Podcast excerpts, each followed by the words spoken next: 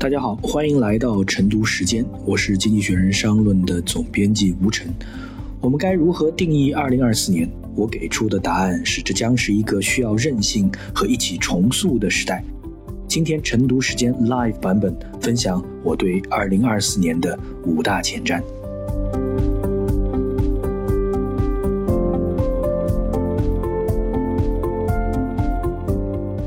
我们把四个重要的框架，也是突围这本书特别提到了，在一个不确定的世界。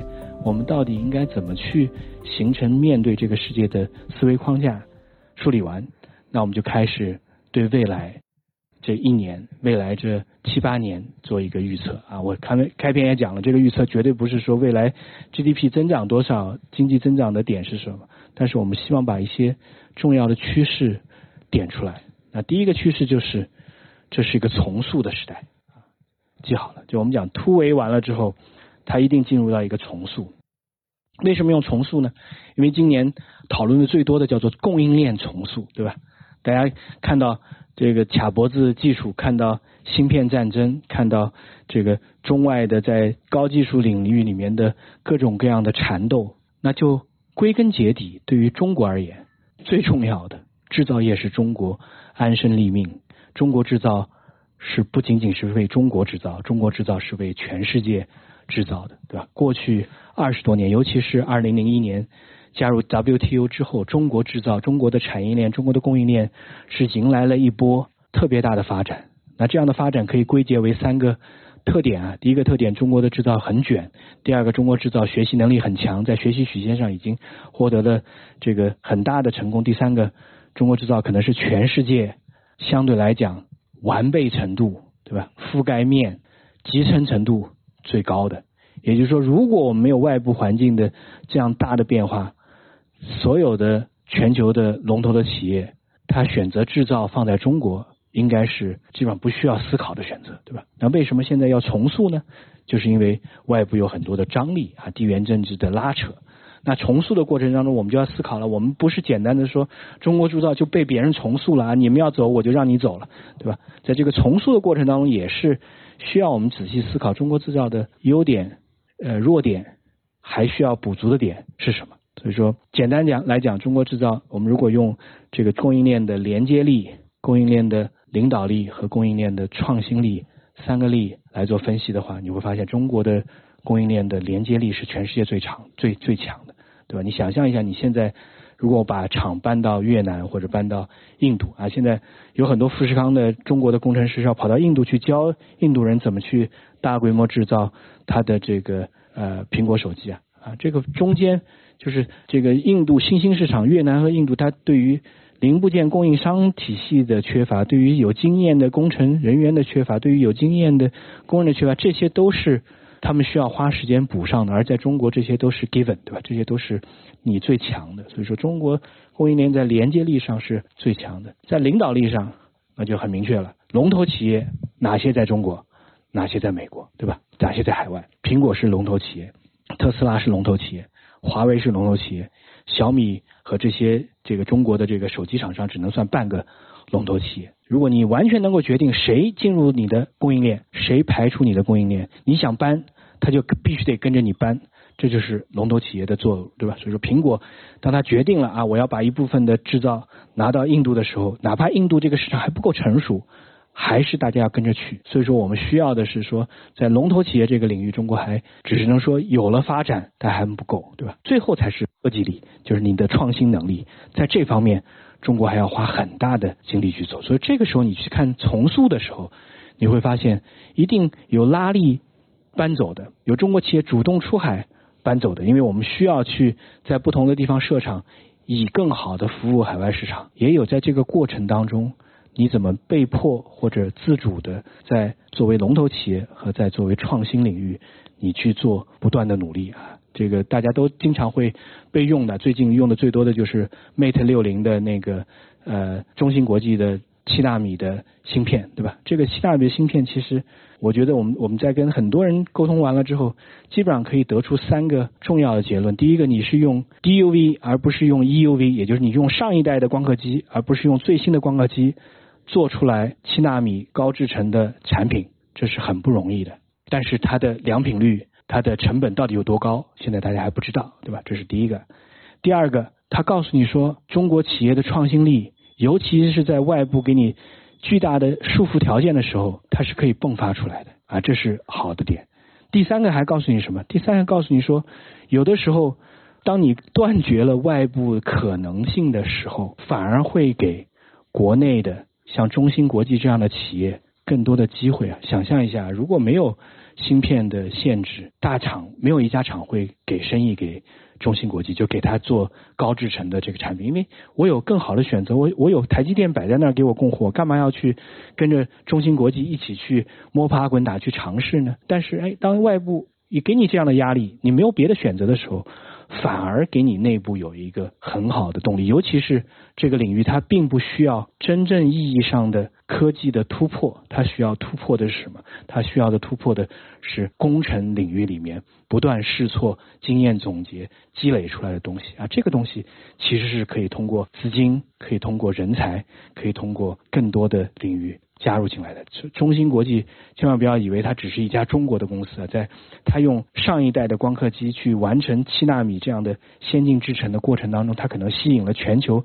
除了美国之外，因为美国人是不能够加入到中国的这个芯片公司。除了美国之外的所有的能想象得到的不同国籍的人参与进来，所以这是我们看到的这个重塑啊。我们用供应链的重塑告诉你说，这个重塑有外部的压力，有内部的动力，但是你一定要很清晰的知道你的强项、你的弱点、你的短板，然后你要重新出发。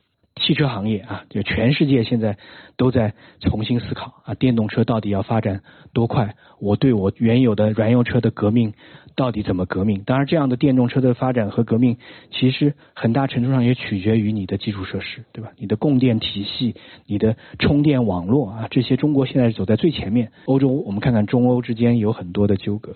那这个产业还会表现在啊，现在其实大家如果关注中国企业出海的话，有两家出海的公司是做的。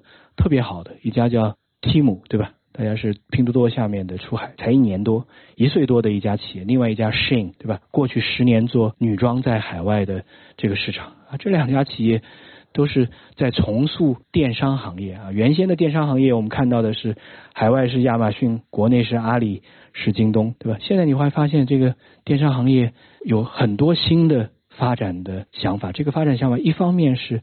更好的切入普通老百姓，尤其是在一个高通胀和中国消费降级的这个大潮当中，大家对于多快好省当中的“省”字特别关注，谁能给我更便宜、更实惠的东西，我就选谁，对吧？另外一方面，他也告诉你，比如说我们讲说这个这个 Tim 他在打市场、打海国海外的市场的时候，他会说：“哎，我能找到一个很好的细分市场，并没有被巨头所很好服务的这个市场，就叫什么？叫做亚马逊之下，比亚马逊便宜。”叫什么？Shein 之左啊，Shein 是做女装的，那我就去做，我不去做女装，我去满足这个呃中低收入男性他的电子消费的电商消费的需求啊，这又是一个重塑。那我们还要再提到说，组织跟职场被重塑啊，这个组织其实在过去三十年你会发现变化会很大。如果大家去读这个 GE 的前呃 CEO 呃韦尔奇对吧？大家如果读韦尔奇的书啊，我们要做数一数二。我们团队要这个末末尾百分之十这个淘汰，它的一系列的这个管理原则，这个管理原则是什么？就是在上一个时代强调打造一个有执行力的中央大脑特别强大，然后任何一个行业我都能够征服，然后强调大家能打队伍的一个这个发展的组织的模式，非常的强调上下协同、阶层管理的。模式，但是你现在在很多大企业，你这么做行不行？在我们前面讲的这个未知的已知，其实是对于很多大企业最大的挑战。你特别担心官僚体系会带来很多的问题啊。之一之所以呃现在跟之前韦尔奇时代的 GE 已经大不能比了，中间有一个管理者叫伊梅尔特，也做了将近十五年的 GE 的 CEO，他到后期他已经叫做什么富可敌国了，他自己富可敌国什么意思？他自己出差的时候特别有排场。啊，自己坐一架私人飞机，还要另外一架空的私人飞机跟他一起飞，就担心说我飞到另外一个地方，万一我这架飞机不行了，我马上跳上另外一架飞机，我还可以到处走，对吧？你想象一下，一个企业如果企业老板自己两架私人飞机不是自己的公司掏钱，这家企业已经到什么地步了。它不是高科技企业，它是做制造业的。所以说，用米尔奇那套时代的这个企业管理的原则，再去看当下的快速发展的企业组织，你会发现完全不适用了。所以说，我们企业组织在重塑。这个企业组织是什么样的组织？一定是更扁平化，一定更小团队，一定是赋能小团队。所以说，现在我们再去看海尔，它的人单合一仍然有它的价值，它的小团队仍然有它的价值，因为它是符合当下因应外部环境快速变化的时候，企业怎么去有柔性的。更快的应对的这样一个组织的法则。最后我们要谈职业被重塑，对吧？这个是人工智能带来的，对吧？职业很多职业没有了，很多职业它在重新变化。我们就举一个例子，码农，对吧？编程程序员，程序员在过去十年，无论在美国还是在中国，一定都是高薪、不断被人这个挖角，好的程序员薪水能开到天价的这样的一个职业。但是 A I G C 现在它可以编程了，对吧？它会带来。两个巨大的改变，第一个就是刚入门的程序员会发现日子非常难过，因为你的编程的技能可能还不如机器做得好，你是完全可以被替代的。另外一个是整个这个企业高科技公司当中最看重的，已经不再是编程写代码的具体的能力，而看重的是你有没有更高层次的结构思维啊，有没有大局观，有没有整体的看到问题。解决的思路，知道往哪儿走，能不能带团队，能不能清晰的把你的想法跟不同的这个部门有效的沟通，能够很好的倾听啊，它就变成是这一系列的技能了。而且它会让什么？让那些原先这个可能编程能力不是很好，但是其他能力很强的程序员，反而如虎添翼，因为人家机器是未来。所以说，我们讲重塑的时代是这些方面啊，从上到下，从具体的产业到职场都会被重塑。第二个。我觉得这个是回应到我们讲跟这个中国经济的结构性的挑战，我们一定要以日本为借鉴，对吧？对日本话说不啊，这个日本话啊，不是日本日本语言，是日本话啊，它叫 Japanification。对吧？我们英语叫这外面有一个词啊，这是这是最近最近特别火的一个词啊，对，就说就是意思是什么呢？就是说中国的现在跟一九八九、一九九零年的日本特别像，对吧？日本在九零年的时候是泡沫破裂的前一年，对吧？在那一年的时候，日本的经济是美国的 GDP 的百分之七十。如果按照八十年代日本经济发展的轨迹的话，日本在当时的十年之内可能会超越美国，成为世界上第一大国。整个日本心气是很足的。对吧？这是，但是结果是平成三十年，就这个这平成的年号很有意思，一九八九到二零一九这三十年，恰恰是日本失去的三十年。它非但没有超越美国，它日本经济停滞，老龄化、少子化的程度越来越多，整个经济有结构性的各种各样的问题。那我们看到日本的这样的症状的时候，那给我们的警醒就是，中国不能够像日本，因为中国比日本更大，中国。在一九现在的中国，人均 GDP 是一万三千美元。日本在一九九零年的时候，人均 GDP 是三万美元。所以说，我们比他们更穷，对吧？如果我们进入到日本的类似的停滞，那我们可能的这个难处比日本还要更多。那怎么去对日本话说不？你就要深刻的汲取日本的问题，对吧？它的教训到底在哪儿，对吧？经济发展面临瓶颈不是问题啊，啊，这一点是很重要。就是说，欧美在七十年代这个。经济危机的时候，在中东石油危机的时候，这是他经历了二三十年二战之后的快速成长，他面临发展的瓶颈，就是经济发展发发展不动了，会有高通胀，会出现滞胀的问题。那他需要什么？需要内部的改革，对吧？劳资关系的改革，去监管。里根跟这个撒切尔夫人上台，一系列的政策。另外一方面要拥抱新科技，对吧？科技带来的变革，七十年代的科技变革是电脑带来的。变革，尤其是个人电脑，的个人电脑推动了一波，对吧？到九十年代，日本也是面临一样，你发展经历了三十年高速发展之后，哎，光靠发展解决不了问题了，积累了一系列的东西，你就要变革。这个时候你要顺应外部的全球化的新趋势，因为九零年是冷战结束，全球化进入到一个新的高潮，中国崛起就在九零年，对吧？另外一方面，你要善用，你要理解新的科技的趋势啊，这个科技的趋势是信息化，是互联网。是移动互联网，而恰恰在这几个领域里面，日本给我们提供了三个重要的教训啊。第一个就是他对大趋势、对技术变革，就很多日本企业对大趋势、对技术变革缺乏清晰的了解，这是日本人犯的错。我相信中国人可能在这方面犯的错要少很多。日本当时对比两个企业，第一个索尼跟苹果。对吧？想象一看，想象一下，九零年的苹果一定跟索尼相比是算不了什么。索尼当时是如日中天的消费电子的霸主，但是苹果在后面二十年哪些做对了？索尼在之后的二十年哪些做错了？是值得我们深刻思考。第一个，全球化的发展让整个制造从原先日本企业特别喜欢的垂直整合。当时我们在学日本经济的时候，经常听到一个词，汉字叫做系列。这个系列什么 k i l o t 这个系列什么意思呢？就是以索尼这样的公司，它背后一定有一个重要的财团。那索尼家这个财团，它会整合一个索尼的体系，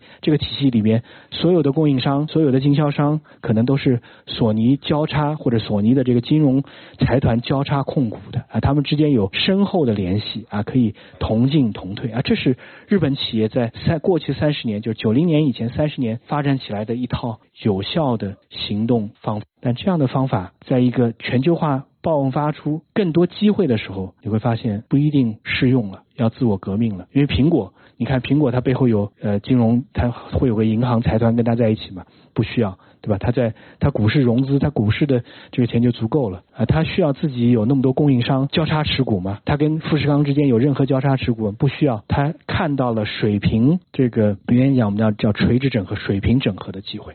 就是不断的外包的机会，对吧？加州设计，中国组装，这是苹果整个快速成长当中最重要的核心。这是完全一套不同的组织的原则啊！你会发现，苹果的方式跑得更快，索尼的方式跑得慢很多啊！这是一个啊，就你对于全球化带来的跨国公司的组织变革啊，你有没有跟得上？第二个就是信息化和移动互联网带来的新一波的潮流，这新一波的潮流最大的。最最简单的例子就是我们去看夏普跟三星，夏普跟三星如果在两千年的时候，我们到这个马上就要被关门的国美里面，你去看啊，这个夏普、三星都是彩电，都是海外品牌，你大概两家你会觉得，哎，夏普可能色彩会更好一点，三星也不错啊，都是做这个彩电起家的。那为什么三星它未来能做成这个全世界现在手机、彩电、芯片各个行业它都能设计，而夏普已经。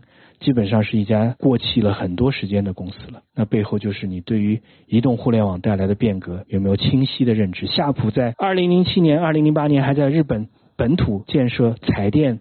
平板 LED 彩电的生产线，这样的决策现在看来简直是可笑，对吧？想象一下，在这么贵的日本做一个已经过时的产品的产线，未来到底是什么样子，并不是所有企业都能够驾驭的。但是日本给了我们很深刻的思考。第二个，日本整个发展模式当中还有一个叫做护航舰队的这个模式啊，护航舰队也很很好玩。就护航舰队是什么人呢？就是政客、官僚跟企业，他们形成紧密的利益集团。就日本，大家如果看日剧，讲日本的六十年代官僚特别有作为的一部剧，叫做《通产省的夏天》还是《通产省的男人》，对吧？就讲的是通产省就跟我们的对外经贸部一样的，在六十年代，通产省的这些官僚真的是非常积极啊，就跑到日本各个地方，中小企业，告诉他们海外的需求是什么，帮助他们找到自己发展的方向，帮助他们找到融资，帮助他们给他们补贴，对吧？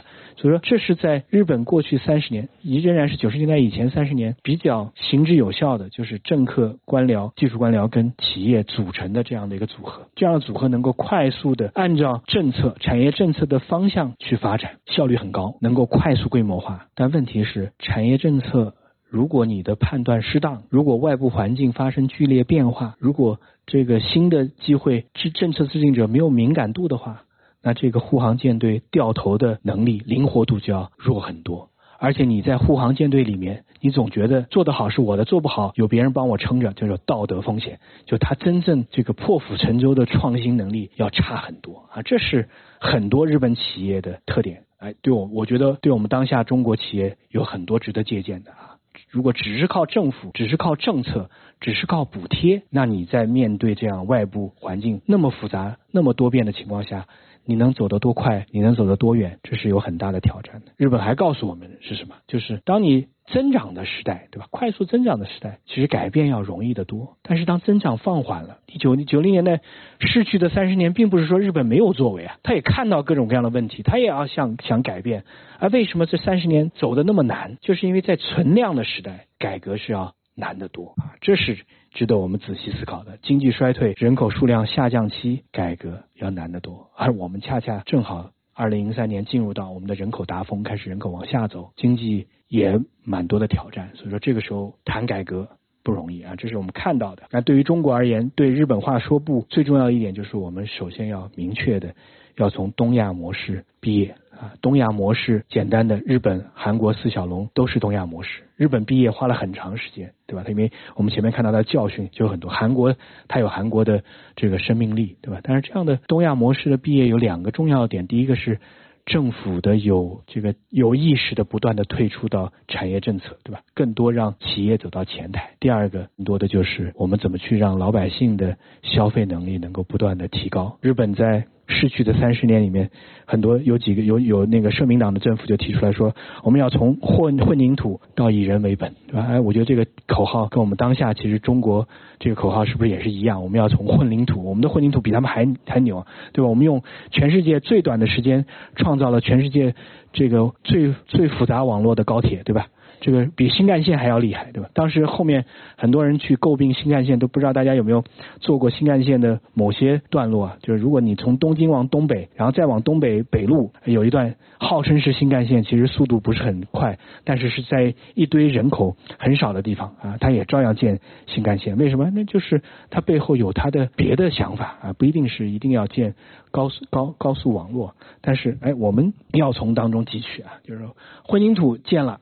建完就差不多了，对吧？而且混凝土你要记好，建了五十年之后，我们现在看美国，我们在嘲笑美国的机场破旧、呃道路失修、桥梁破败的时候，因为那都是他五六十年前建的，一旦维护不力，你到五六十年之后就会成为你的负资产，对吧？你现在我们建了那么多，你到五六十年之后也会背后也是你的负担。啊，你怎么去面对？那这个时候怎么投资到人？怎么去创造消费？怎么去让市场发挥更多的作用？其实很重要的。而且我们还要从日本当中学到啊，日本在过去三十年里面有一些新词。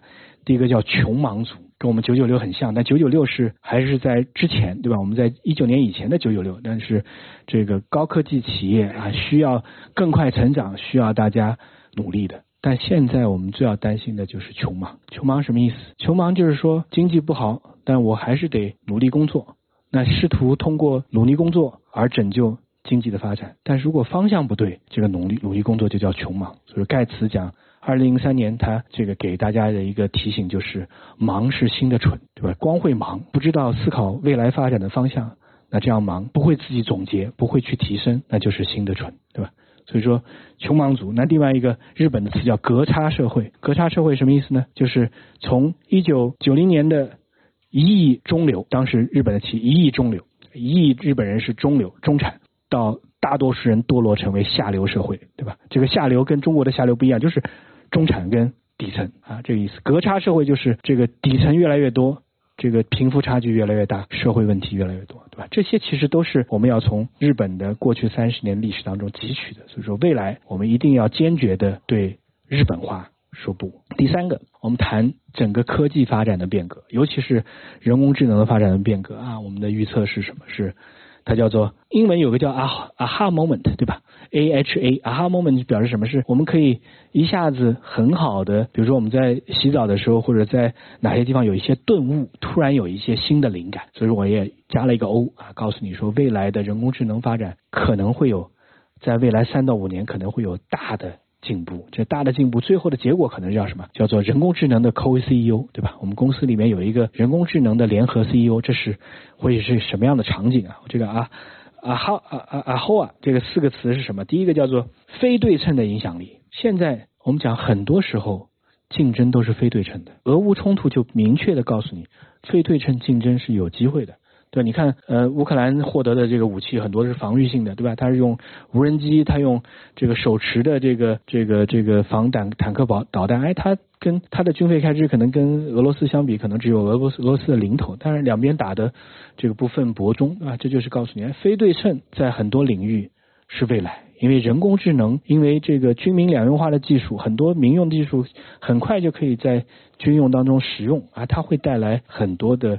这个新的优势，那非对称，我前面讲码农也是一样的。原先你编程能力不强，你这个人可能基本上根本没机会成为码农。现在给你的非对称竞争，因为人人都有可以拿到机器帮你做很好的编码帮助的时候，这个时候你的认知、你的架构感、你的全局观，可能比你的编程的纯粹的技能要好得多，你就可以非对称的逆袭啊！这是第一个非对称。第二个叫做超级进化啊，这也是我们一经常被诟病的。大家如果读彼得蒂尔啊。贝宝邦的帮主彼得蒂尔的最著名的一句话，在十年以前就是说：“哎，告诉我五十年前就就有人讲说五十年前啊，现在是六十年前，六十年前是登月，对吧？就人类登月，登月完成之后，很多人都觉得未来这个想象力要不断的打开，所以他说五十年前有人讲说五十年后我们每个人都能够开上飞行汽车。”我们没有等来飞行汽车，我们等来的是一百四十个字符，等来是像新浪微博一样的 Twitter，对吧？这就告诉你说，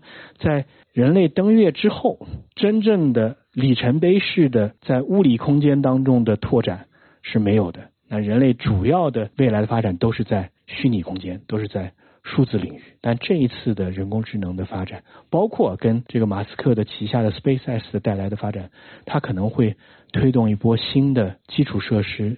新的物理空间的改变，这个物理的空间改变，就举一个例子：如果自动驾驶在未来三到四年真正成为可能，如果在未来十年啊，如果自动驾驶成为可能，未来十年路上跑的车大多数是自动驾驶的话，它不是简单的自动驾驶的汽车取代传统的车，而是它会对整个城市的交通系统、通勤网络、城市都市的布局。建筑的规范，还有整个的人口居住的这个挪动、移动，都会产生巨大的影响。就是它会让物理世界完全发生质的改变，这是我们看到的未来。第三个多用途，对吧？这也是我们讲在人工智能领域再去区分军民两用技术，会变得特别特别的难。这也是在中美未来的贸易争端当中。我们会面临巨大的挑战，因为任何一个技术，人工智能赋能了之后，你都可以说它是军民两用技术。因为任何一个好的民用的产品，它用军品是很容易的。但是我们讲说人工智能它会赋能所有领域，所以说跨界使用会特别多。最后才是自主性啊，这是我们看到的。为什么讲说未来 AI 的 Co-CEO 会出现？现在大家在跟 ChatGPT 在沟通的时候，其实这个 Prompt Engineer 对吧？就你能给他做提示工程师这个职位变得非常重要。为什么呢？你提示越精准，他给你回答的答案越靠谱，对吧？所以说，你一旦不断的通过跟他的互动的过程当中，他可以帮你把问题解决的更好。而人工智能的下一步就是要让这些 Prompt Engineer 也失去工作。为什么？他能不能自己？自问自答，他能不能你抛给他一个开放式的问题，他能够有效的组织、搜索、思考，给你解决答案？这就背后就有一定的自主性和这个呃呃自主的能力了。这个能力我们现在叫做新的图灵测试。我们觉得未来三到五年，不要去担心所谓的 AGI，就是。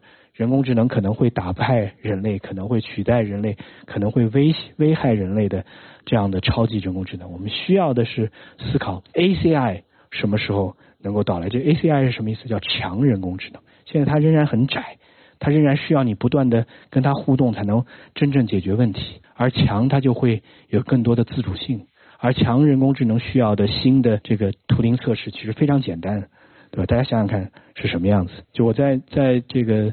呃，一八年的时候，我跟泰德马克教授，MIT 的泰德马克教授，他写了一本书，叫做《生命三点零》。那《生命三点零》呃，就做了一个很好的科幻的想象，说啊，我们出现一个强人工智能啊，人工智能比我强，比人类强。那我们人类第一的选择是什么？如果觉得这个我现在创造的人工智能那么强，OpenAI 的这个董事会的人就是有同样的想法，对吧？就是。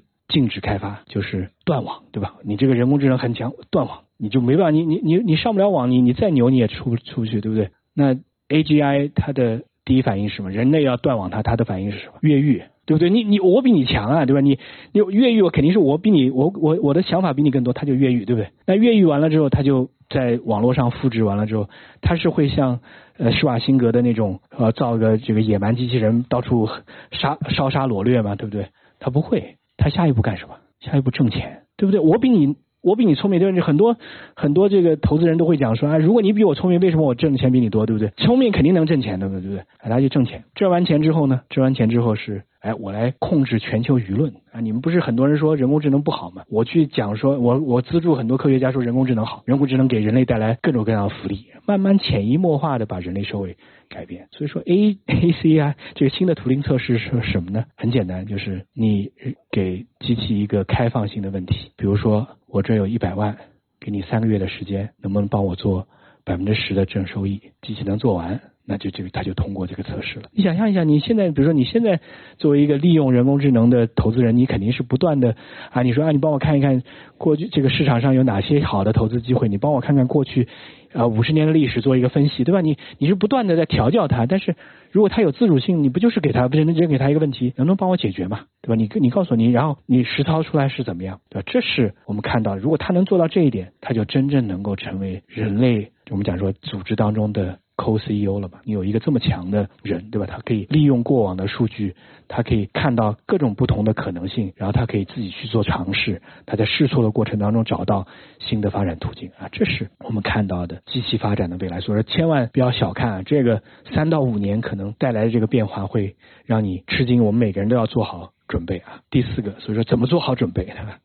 呃，怎么做好准备？就是我们每个人要做寻宝人，我们要真正的，对吧？在在这个世界，不是说你去就这，他就未来对于我们每个家长，对于我们未来的每个孩子，我觉得都是新的挑战。你光靠这个记忆，光靠标准化测试培养出来的孩子，在当下可能面临的挑战是最大的，因为机器它获得的知识的能力、学习能力比你要强的多得多，对吧？所以说，我们探知未知的世界，最重要的就是要这个。做寻宝人，今年最火的一本书叫做《为什么伟大不能被计划》。这本书是 OpenAI 的两个早期的工作呃这个这个员工写的啊，我也是第一时间六六七月份跟他们两位做了深入的这个沟通，深入的对谈。在《经济学人》商论的我们的，如果是订户的话，大家可以看回放啊，其实很重要的一个对谈。那他前面就强调了，就是什么叫寻宝人，就是真正的未来的突破，一定不是简单的我画一条线，未来是那样线性往前走，它一定是在很多人并不那么在意的领域，你会发现很多的踏脚石，就是突破需要各种各样的踏脚石，踏脚石跟最终的突破可能长得一点都不一样，所以你需要去不断的寻找，而且踏脚石可能会在你的。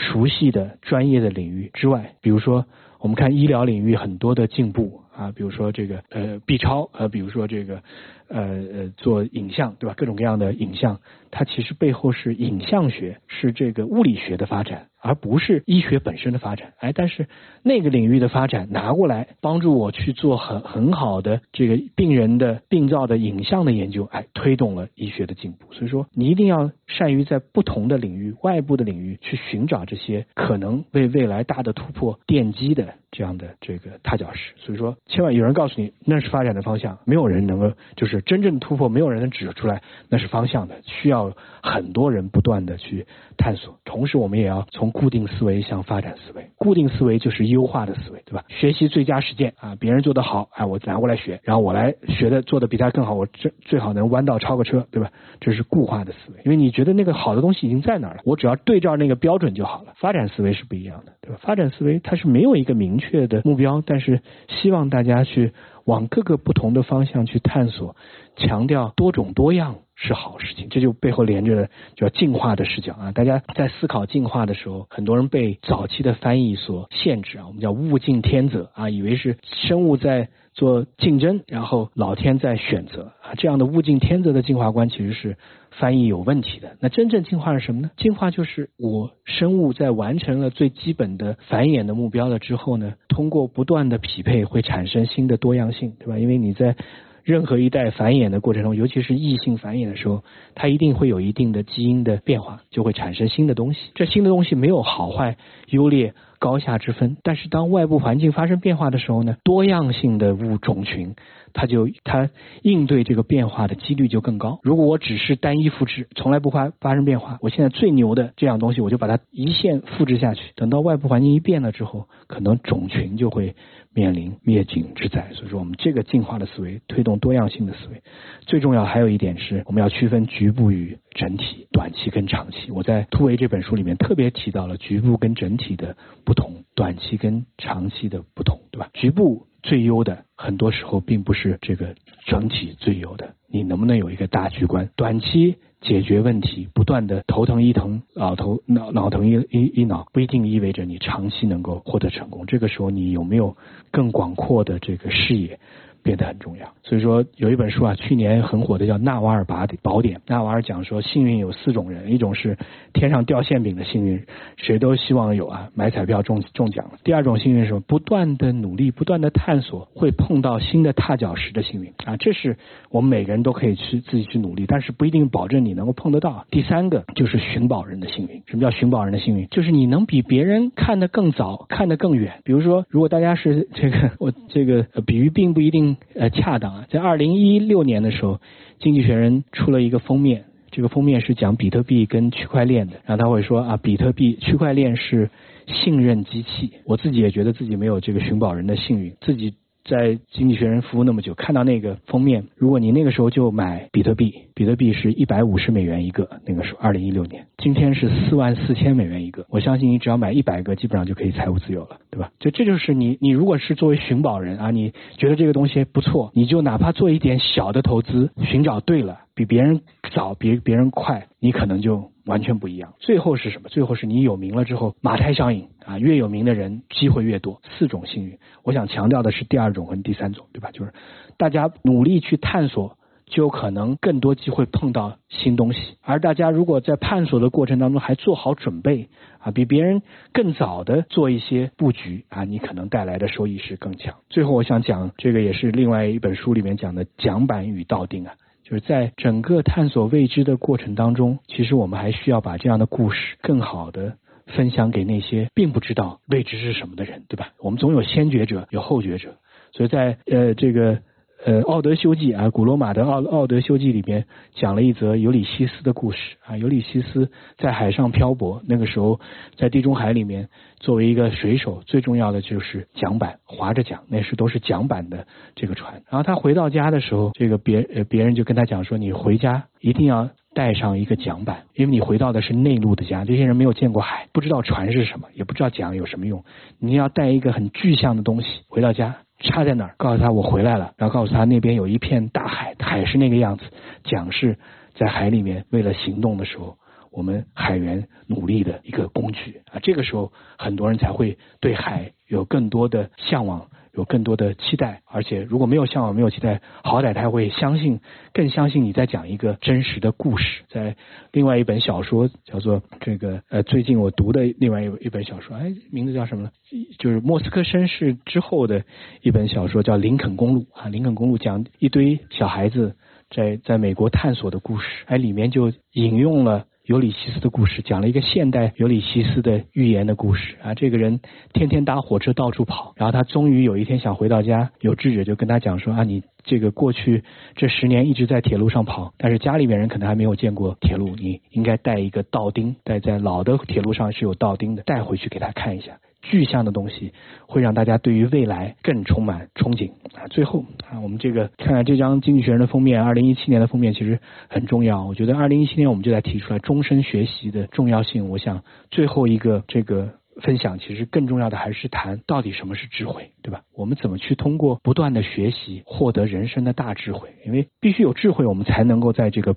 多变的世界能够更好的应对，所以说我们首先要学习，选择学习而不是知道。我们知道很多事情，但这些东西可能在变化的世界变得不一定正确，变得可能需要被淘汰。所以说，我们学习的第一个姿势就是要知识要学会新陈代谢，对于新的新的发展、新的技术，要用开放的心态来应对。第二个，我们要学会升维思考。在我跟今年跟另外一位这个美国的。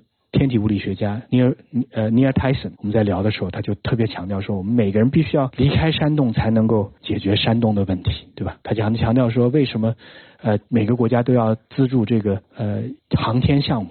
为什么要探险？为什么要探索新的边疆？因为在美国，很长一段时间都觉得说给 NASA 那么多钱没有意义。你花钱送人到太空有什么意义呢？他说最重要的意义就是，当你真正到了太空之后，在反观地球的时候，尤其是在漆黑的宇宙作为大背景的时候，你才会珍视啊这一块绿这块热土的重要性。你才会觉得啊，这世界上什么地缘政治啊，什么武器，什么战争啊，放在这个宇宙的视野当中都不是事儿。对吧？你才会真正意识到全球人类协作去应对一系列的问题，比如说气候变暖的问题的重要性有多高啊！这是你走出山洞才能解决山洞的问题。第三个问题及答案，这也是我们不断在今年一直在强调的，因为机器已经知道答案了，对吧？你提出好的问题，机器会帮助你很快的学习找到答案。但是提出好问题这件事儿还不是那么容易。我们虽然预测说未来三到五年机器可能自主性会更强啊，但是人在提问题这件事上依然是把机器甩走几条街的，对吧？但你能不能提问题？你愿不愿意？从小是不是有质疑的能力啊？为什么犹太人他们在在在做一个族群而言，平均呃这个有创造力、有发明能力的人那么多？就是因为他从小就在不断的质疑啊，不断的提问啊。我们怎么去？提问挑战权威啊，这是问题。那到底什么是智慧呢？好几位啊，我跟 K K 聊，我跟 Neil Tyson 聊，哎，他们给我的这个答案，大大致很重要的。智慧绝对不是经验，在这个时代，老人的经验可能很大程度上是落伍的。智慧也不是简单的。你高光有学习就可以了。智慧，他们两位给我总结出来的答案是：智慧首先你要有一定的经验啊。我们年轻人跟老年呃呃年纪稍微大一点，大家都有不同的经验，对吧？但是我都有开放的心态，不断在学东西。然后我还会学会换位思考。我想知道年轻人、老年人你们想问题、看问题的视角是什么？你把这三样东西结合起来。就是你的经验，你不断学习的新的习得和你换位思考、了解对方跟你不一样的人的想法结合在一起，那才会是真正对我们大家来讲有用的智慧。我想最后用胡适，胡适先生在九十多年以前给中国当时的大学毕业生。当时中国抗战时期大学毕业生很少，一年可能不到上万人，对吧？给这些大学生在一个大学给出的一副这个中西合璧的药，作为今天的分享的结束啊，在所以说他会告诉你说，我用这个这副药的最重要的原因是，他会告诉你说，未来觉得大家觉得不确定，觉得有挑战，觉得找不到方向，其实，在历史上你放放长一千一百年的历史，在四十年代中国也是一样啊。所以说，这样的思维方式很多时候是不一定会落伍的。他提出来是问题单、兴趣散、信心汤，很简单，对吧？很中国，但是又很西化，对吧？问题单，问题及答案。他跟当时的中国的学生说，大家学了很多东西，但是其实在大学里面最重要的能力，不是你学了多少知识，是你提问的能力，对吧？能不能不断的提问？因为科学的发展就是不断的有假设，不断的做实验去证明或者证伪这个假设，然后基于众人的努力，不断的形成突破。这是突围最重要的点，也就是问题单背后是科学的精神。兴趣散。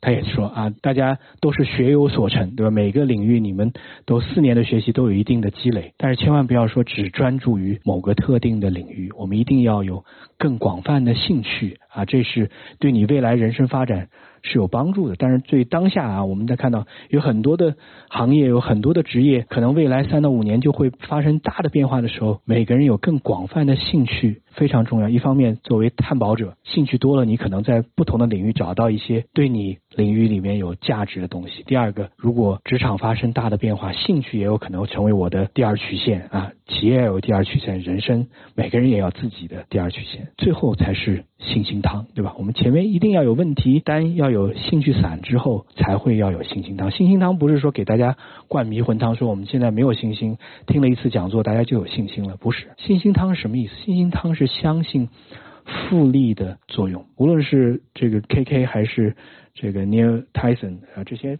有智慧的人都会告诉你说，其实人生最重要的就是复利的原则，对吧？就是如果我日拱一卒，如果说每年我都有小的正向的成绩，而且持续有小的正向的成绩，十年或者更久，你会发现你跟旁边那些不一定那么重视小的成绩的人相比，有大的改变。信心汤也是这样，不是讲说今天听了，明天就有信心，但是如果相信自己的努力，在哪怕多变的环境当中，十年以上一定会带来正向的结果。你相信这一点。你就有信心，你也会在外部环境各种多变的情况下，大家有自己最重要的定力，而这样的定力才是帮助我们回到繁荣而自信的未来的重要的点。这是呃过去这几年的几本书，突围是最后一本，但是我相信每一本都会给大家一些价值啊。巨变我们强调在疫情之前强调的是大家这个思想碰撞带来的呃新的火花，转型思维是在强调数字化转型，在疫情当中其实数字化转转型讲的特别多。超越乌卡特别推荐给大家，因为乌卡的时代是多多变的时代，我们需要超越它。商业场景给所有的管理者啊，它是帮助我们梳理在一个变化的世界，你怎么去有新的管理的思维。去年的一本书《潜流》是强调说，哎，我们千万不要只看到表面的现象，我们要深刻的意识到有很多的蛛丝马迹，它们汇合起来会带来大的变革。那突围，其实我已已经是从分析完了之后，要帮助大家去形成新的想法，因为我相信。有了新的思维的方式之后，我们自己还是有很多大有可为的地方。那最后还是要做一分钟的广告啊啊！大家因为讲了那么多都是我的书，但是我觉得我服务的这个《经济学人》也是这今天的主办单位之一啊，它还是蛮重要的。那《经济学人》帮助大家开拓全球的视野，也能够帮助大家在一个快速变化的世界掌握到大的趋势，掌握到新的资讯。那我们这边也有一个限时。特价的订阅的码，大家扫了就可以付款，就可以订阅啊。这个呃多支持，会呃给大家更多的关注。大家可以关注经济学人集团的公众号，因为我们每两周都会有一场跟全球呃顶尖的智者的直播啊，大家可以去关注啊。好，我们就到这儿。